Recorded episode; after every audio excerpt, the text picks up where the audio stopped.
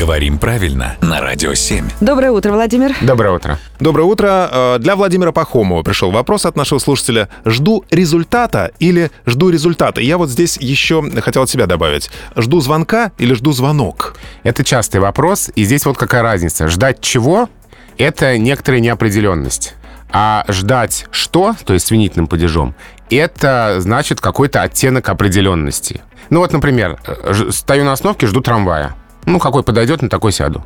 Стою, жду трамвай номер 10. Вот именно этот конкретный. Вот он, этот самый оттенок определенности. Ага. То есть получается, что если я жду результат, то я уже, в общем, примерно знаю результат чего, когда, какой. То есть вот этот вот винительный падеж здесь показывает некую конкретику, некую определенность. А вот я сейчас подумала о дожде. Жду дождя. По-другому ведь не скажешь. Не скажешь, да. Потому что тут, наверное, странно, что какой-то вполне конкретный дождь, который вы хотите, чтобы прошел.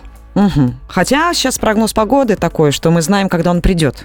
Сильно он будет или с громом. Ну, в общем-то, с такими отвлеченными существительными обычен родительный падеж.